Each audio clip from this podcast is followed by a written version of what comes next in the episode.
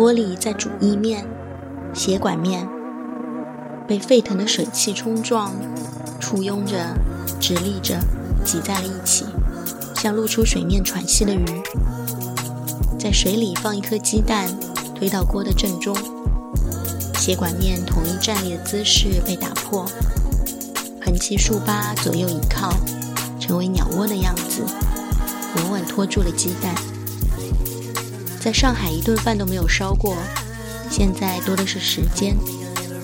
有时候下午想起来，会先把需要洗和切的菜准备好，晚上下锅会更快速。做一些简单、能吃但不美味的晚餐。有时觉得外卖真的太油了，发誓再也不吃。有时候吃多了自己一锅出，觉得还是外卖香。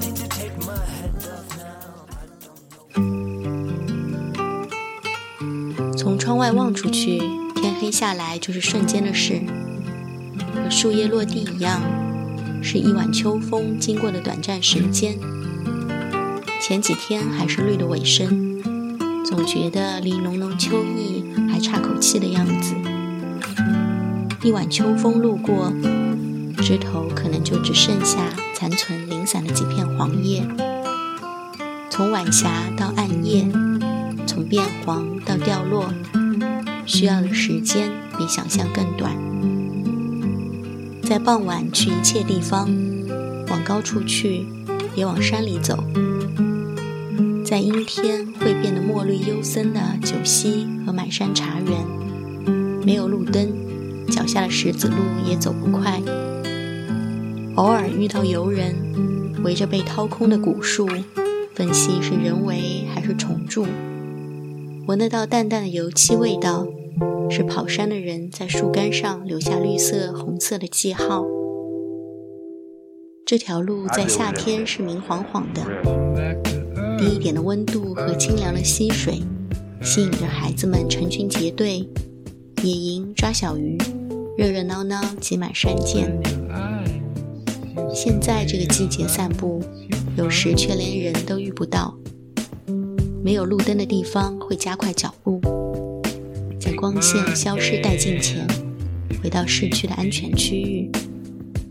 十字路口晚高峰的人潮。淹没了耳边残留的虫鸣和溪流声。一个三十分钟可以切换场景的城市，值得在傍晚去一切地方。只要赶在暗夜包围前归来。小伙伴发讯息说，梦到我开了一家手工小作坊，有清晰的街道和店铺号。醒来赶紧查了一下，现实中居然是一家婚纱店。其实昨晚我也做梦了，在一幢废弃大楼里，参考电影《混凝土乌托邦》的那种建筑。楼里只剩下我被来路不明的雾气围住，趴在栏杆上大声呼喊。楼下的人看到了，但似乎听不到。最后冲出来一队人围着我要走，脚却提不起来。左右拉扯中醒了，发现身体是个扭曲的睡姿。脚麻了，难怪动不了。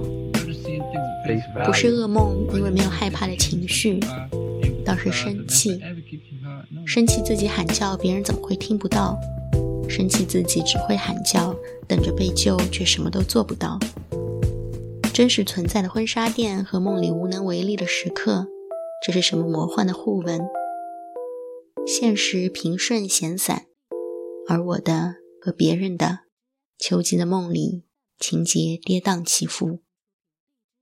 对了，还有一个小小的发现，很小很小，就是在听 Nice Try 节目的时候，想到为什么会喜欢他们的日常闲聊，有一个特别重要的原因被今天的自己发现了，就是他们四个人，文森特、小易、王小光是男生，特特是女生，但是在所有的谈话中。常常会忘记她是女生，因为完全没有用打引号的和女生说话的那种方式和她对话，或者聆听，或者评价都没有。除了声音，常常会忘记特特是个女生，或者说忘记他们的男女性别，就是四个人类。好像进入了听闲聊的心流状态，不会像有些节目，听的时候脑海中总有一个警铃，偶尔会大叫，偶尔呢就是在报警的边缘。至于什么叫和异性说话的方式，应该都会懂，现实中也会碰到，或者有时也很自然的会使用到，还会看到所谓的场景教学和纠偏，就闲聊到忘记性别。是对这个节目的最佳好感。这期发出的时候，应该正在回杭州的高铁上，掐指抓住了红叶时间，去北京晃悠了两天，争取下期分享给大家。那就下一个五分钟融化时间，希望在秋天的尾巴上，一切还不晚。再见。